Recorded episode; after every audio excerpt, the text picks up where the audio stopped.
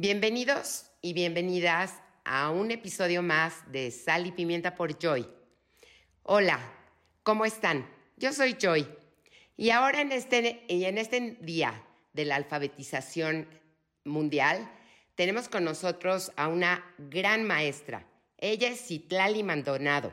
Ella nos va a platicar acerca de cómo fue que empezó y que decidió ser maestra. Ella es maestra de la Iberoamericana, de la Universidad Iberoamericana. Buenas noches, Itali. ¿Cómo estás? Qué gusto tenerte a ti con nosotros aquí en este podcast.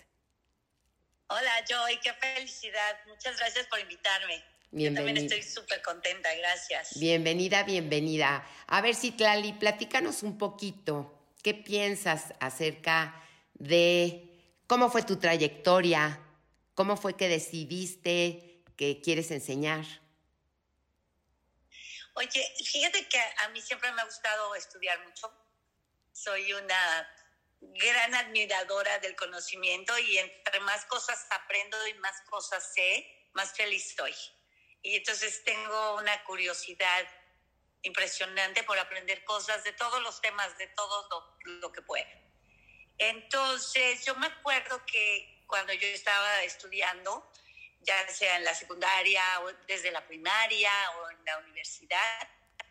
Admiraba mucho a los profesores que tenían ese espíritu de querer transmitir fácilmente y que tenían ese amor enorme por transmitir el conocimiento.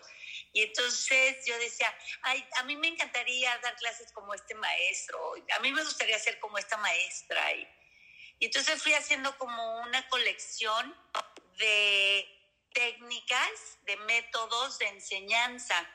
Y pues me encantaba. Yo siempre fui de las que compartía conocimiento y me gustaba mucho que la gente eh, me pusiera atención, por supuesto, pero que me gustaba mucho que la gente aprendiera cosas nuevas, porque se me hace como que la vida es tan, tan rica en, en, en todo lo que hay que nos hace falta tiempo para aprender. Y pues así fue que empecé a dar clases en una prepa y después de eso pues me casé, me fui a vivir a Estados Unidos, estudié en Estados Unidos unos años, bastantes años. Regreso a México, acabo de tener a mi bebé y un amigo mío muy querido me dijo, ¿qué estás haciendo? Digo, pues estoy de mamá. Me dijo, no, te tienes que venir acá, vente al Ibero, aquí estoy yo y vamos a que entres al Ibero. Y yo decía, pues sí, pero tengo un bebé. decía, pues no importa, no importa, porque nada más van a ser dos o tres horas diarias o dos o tres horas cada tercer día. Entonces vas a poder estar con tu bebé, pero tu capacidad y tu creatividad y tu cerebro no es para estar nada más de mamá. Entonces él me introdujo a la Universidad Americana, Iberoamericana, perdón, Ah, esto fue en el año 1997. Mi hija tenía dos años, ella nació en el 95. Y a partir de 1997 empecé a dar clases en el Ibero desde entonces hasta el día de hoy. Y soy la más feliz. Y en el camino lo que fui haciendo es que fui incorporando métodos vanguardistas de enseñanza-aprendizaje, porque creo que el cerebro es maravilloso, tiene una capacidad de crear y de descubrir cosas y entonces a niveles inconscientes, ¿no? pues se pueden hacer muchísimas cosas. No tenemos aprovechado el cerebro a como lo podríamos aprovechar. Entonces fui incorporando métodos alternativos de enseñanza y pues a la fecha pues estoy feliz y parece que mis alumnos también. ¿Qué es lo más importante, no, Citlali? O sea, yo tuve la oportunidad de irte a, estar contigo a tomar una clase ahí en la Ibero y realmente, como dices tú, yo creo que yo te veo a ti y tú tienes alma de maestra. O sea, yo sí creo que es algo con lo que uno nace, porque es muy importante el entusiasmo, como tú enseñas, eh, la forma, como tú estás con tus amigos, como de la mano, pero con un respeto, ¿me entiendes? O sea, yo sí creo, ¿tú qué piensas? Yo creo que es algo como lo, como se podría decir, como lo, como que, con lo que uno ya, ya, ya viene. O sea, como un médico, haz de cuenta, es una vocación. ¿Tú qué piensas? Yo creo que sí es una vocación. Y yo me acuerdo desde niña que siempre hacía como que yo quería enseñar, ¿no? Y entonces yo quería decirle a la gente, no es tan difícil, mira, si haces esto, si haces este paso y haces este paso, no va a ser difícil. Y pues creo que lo he logrado. Creo que, que el resultado que tengo con mis alumnos es de despertarles la curiosidad por el conocimiento. Y eh, entonces, te voy a platicar, en alguna ocasión tuve una alumna que se sentaba hasta la esquina, hasta el final, y yo decía, esta chica no ha aprendido nada, estaba, era una arquitecta, y yo decía, no me pone atención, nunca me, nunca me volteé a ver y siempre está hasta el rincón. Entonces yo la veía preocupada, y yo decía, esta no va a aprender, pero tengo por costumbre hacer un examen oral final, nada de qué preocuparse, al contrario. Y cuando se sienta frente a mí me dijo, Citlali, no sé cómo puedo, puedo agradecerte porque sembraste el gusanito de la, de la curiosidad de mí y eso me va a servir toda la vida. Y entonces yo casi lloraba porque yo decía, no puede ser esta chica que jamás me volteaba ni a ver y me ha dado una gran lección, ¿no? Entonces... Son los regalos de la vida, ¿no? Son los regalos de la vida. Me encanta. Y, y del aprecio, ¿no? Del aprecio de los alumnos hacia un buen maestro. ¿Qué es lo que, qué materia enseñas tú en la Ibero? En la Ibero, en el momento estoy dando una clase que se llama Persona y Humanismo. Y básicamente se trata de descubrir quién eres tú como ser humano, quién eres tú como persona, cuáles son eh, eh, los contextos que vives como ser humano y qué es lo que te define como humano. Entonces hablamos mucho de temas variadísimos, hablamos sobre todo de filosofía, de los valores, de la existencia, de la propia identidad, de la búsqueda de ti, de la búsqueda del amor. Hablamos mucho sobre el amor, hablamos sobre sexualidad, hablamos sobre religión, hablamos sobre la muerte, la trascendencia, hablamos sobre el arte y las maneras de comunicar de los artistas contemporáneos, porque ellos tienen una capacidad infinita de, leer la sociedad y de mostrar lo que está sucediendo con la sociedad. Entonces, esta parte del arte también la incorporamos. Hablamos de política, hablamos de economía, hablamos incluso de cocina y contamos chistes pues todo alrededor de la persona. Al final, el recorrido va básicamente de entender que el ser humano se, se tiene que diferenciar de los animales por su capacidad de analizar, de pensar, de trascender y de amar. Y entonces, esa diferencia entre los animales y los seres humanos nos coloca en un lugar en donde tenemos que aprender a aprender. Tenemos que educarnos en valores, en virtudes, en transformarnos, porque no nos podemos quedar en la animalidad. Y eso es algo que yo les digo a mis alumnos. Está padre tener mascotas, está padre querer a los animales, pero los seres humanos tenemos esa parte de trascendencia, esa capacidad de amar y si no la practicas, entonces no la vas a tener. Necesitas practicar las virtudes y necesitas practicar la capacidad de amar. Porque desde ese lugar entonces te vas a transformar en un mejor ser humano. Y bueno, pues yo tengo no solamente el conocimiento sobre filosofía, sobre filosofía de la religión, sobre filosofía del arte, sobre calidad, sobre economía, administración política, todas esas cosas las tengo.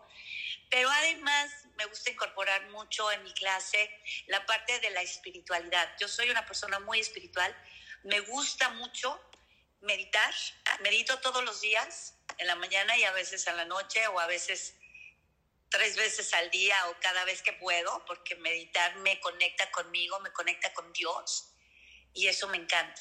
Entonces trato de transmitirles a mis alumnos que ser espiritual no significa tener una religión, Ser espiritual significa poderte conectar con esa parte divina de ti y lograr una transformación en donde tú puedes reconocer al rostro de Dios en cada uno de los que están a tu alrededor. Y eso es increíble, no tienes idea, eso es increíble. Porque mis alumnos, en verdad, lo logran, lo logran. Me queda claro, Citlali, que yo lo vi. Y la verdad, quedé encantada, encantada. Por eso, este, luego, luego pensé en ti, porque dije, de verdad eres una maestra de corazón. Ahora, a mí me encanta y te oigo y te escucho y me apasiona. ¿Qué pasa con la forma de educación? Porque yo te veo a ti y digo, esto es lo que debe de ser. Pero ¿qué pasa? ¿Qué piensas en sí de la educación hoy por hoy? Porque yo te veo a ti y digo, esto es, por ahí va. Pero creo que se ha distorsionado mucho, muchísimo la, la educación, como que siento mucho la competencia, que una universidad mejor que la otra, que una es más cara que la otra, que una quiere ser más grande que la otra, que si se van a las mejores universidades van a tener mejores valores o mejores empleos. ¿Qué es lo que tú piensas? Porque yo hoy por hoy me he dado cuenta que eso deja mucho que desear. Oye, eh, hace muchos años, cuando empecé a dar clases, me enteré que había un método que para mí era revolucionario en aquel momento, que es el método Montessori. No sé si tú lo conozcas. Sí, por supuesto. El método Montessori le, da la capacidad a los individuos de ser independientes en su proceso de aprendizaje. Me enamoré de esa, María. De esa teoría, María de esa forma y entonces me di cuenta que el ser humano ha evolucionado de, no sé, del año 3000 antes de Cristo al día de hoy. Los seres humanos hemos evolucionado. No, no, no en el sentido evolucionar como el concepto darwiniano, pero sí evolucionar en el concepto de conciencia, en el concepto de enaltecer la dignidad humana. Ya no somos tan bárbaros como en aquella época, entonces el ser humano va evolucionando. Y a últimas fechas o los últimos años, la evolución del cerebro humano es impresionante y la educación se ha quedado retrasada. La educación se ha quedado como de hace 100 años, claro. de un método muy tradicional, un método donde el maestro es el que impone y los alumnos tienen que quedarse callados y aprender, memorizar, repetir. Y entonces, pues los alumnos pierden interés, porque en la actualidad todos los chicos ahora tienen como un chip, entonces son multifuncionales. Y entonces si tú les enseñas a nivel tradicional, se aburren y pierden el interés. Entonces, yo he tenido que implementar una metodología en donde las tareas, por ejemplo, que les dejo, se las voy cambiando de un tema a otro para que no se aburran. Los temas de investigación también se los modifico. Eh, en algunas ocasiones les doy solamente un nombre, en algunas ocasiones les doy un tema. Y algo que te digo que me ha funcionado mucho es que antes de iniciar la clase yo les doy 5 o 10 minutos de meditación. Esta implementación de eh, meditar antes de la clase, antes de dar la clase, lo estuve practicando durante muchos años y entonces hacía experimentos con mis alumnos, qué pena, pero eran mis conejillos. Y entonces a un grupo le daba meditación y al otro grupo no. Y yo analizaba los resultados y me di cuenta que los grupos que no tenían meditación funcionaban de manera tradicional por más esfuerzos que yo hacía y entonces había una competencia entre ellos. Era cómo demuestro que yo sé más, cómo demuestro que yo soy superior, cómo demuestro y además cómo hago sentir al otro y lo pongo en ridículo. Y en cambio en los, grupos en donde daba la meditación, el compañerismo era notable, es decir, ¿cómo te ayudo? ¿Cómo logramos mejorar? ¿Cómo eh, todo lo que tú estás diciendo está maravilloso? Me gustaría que pudieras incorporar esto y la persona que lo, que lo recibía no se sentía ofendida, al contrario, agradecía la sugerencia. Hasta que después de ocho años, más o menos, estar experimentando en un grupo y en otro, pues decidí implementar la meditación. La meditación lo que hace es que te cambia el chip mental de estar en un estado beta, de estar en un estado de conciencia o de alerta, un estado de estrés, y con la meditación entras a un estado alfa, en donde la conciencia se relaja, está tranquila, no necesita reaccionar ante cualquier estímulo que eso es lo que pasa en todas las situaciones de la vida cotidiana. Reaccionamos y más en un sistema en donde estamos viviendo una rapacidad de uno contra otro. Estamos viviendo muy estresados, estamos teniendo que hacer tareas o terminar tareas para conseguir el alimento y a veces nos peleamos mucho uno con otro porque pues es una competencia desleal.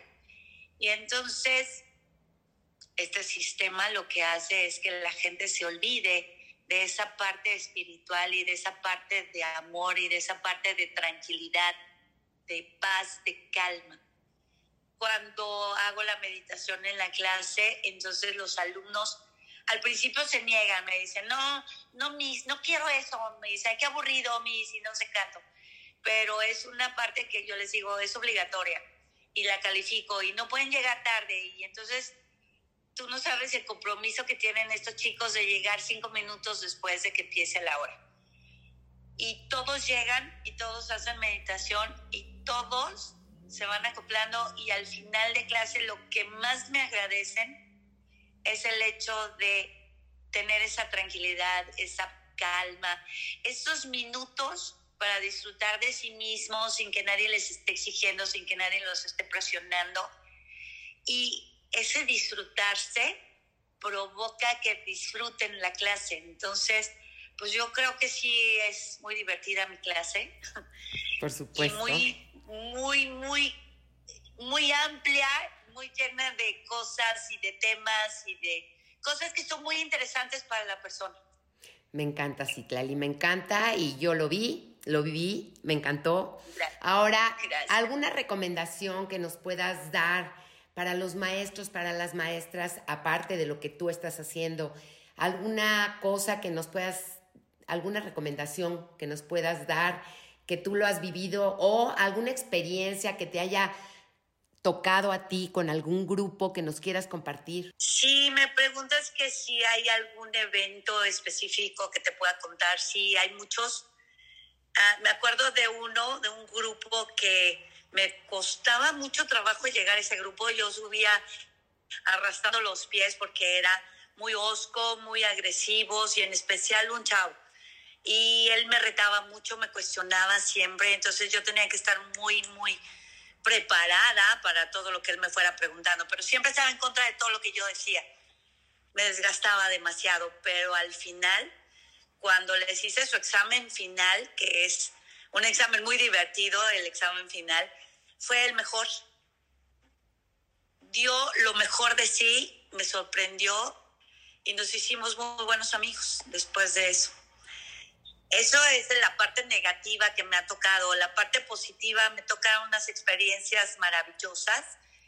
Te platico rápidamente los exámenes finales. Casi siempre les pido a mis alumnos que investiguen la vida de un personaje extraordinario, un ser humano que haya hecho algo maravilloso. Y primero les pido que investiguen la vida, no les digo qué es lo que van a hacer con esa investigación. Entonces, por decirte algo, Rosy, vas a investigar la vida de, eh, no sé, Michelle Obama. Ok. Entonces tú investigas la vida de Michelle Obama y te fijas, y entonces ella estudió y fue a Harvard y bla, bla, bla. Top. Me entregas un reporte y ya que me lo entregas, ya que yo lo reviso, entonces ahora te voy a pedir que hagas un video o que hagas una presentación personal en donde no eres Rosy Joy, eres Michelle Obama. Y entonces tú tienes que personificar a ese ser humano extraordinario. Y por supuesto, la investigación que hiciste se queda corta, porque tú estás hablando de tu propia vida.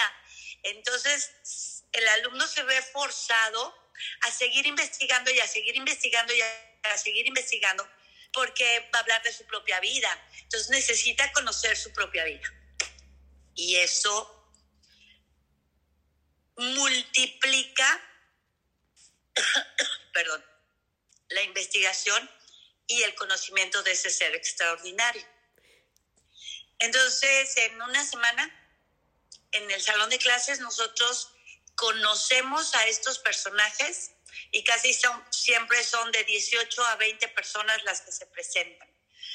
Y son seres humanos extraordinarios que han superado sus problemas, que cuando se caen se levantan, aunque les duela, aunque hayan perdido a alguien, pero siempre tienen ese ímpetu de salir adelante, no se quedan tirados, no se sienten víctimas, no sienten conmiseración por ellos mismos y entonces salen adelante.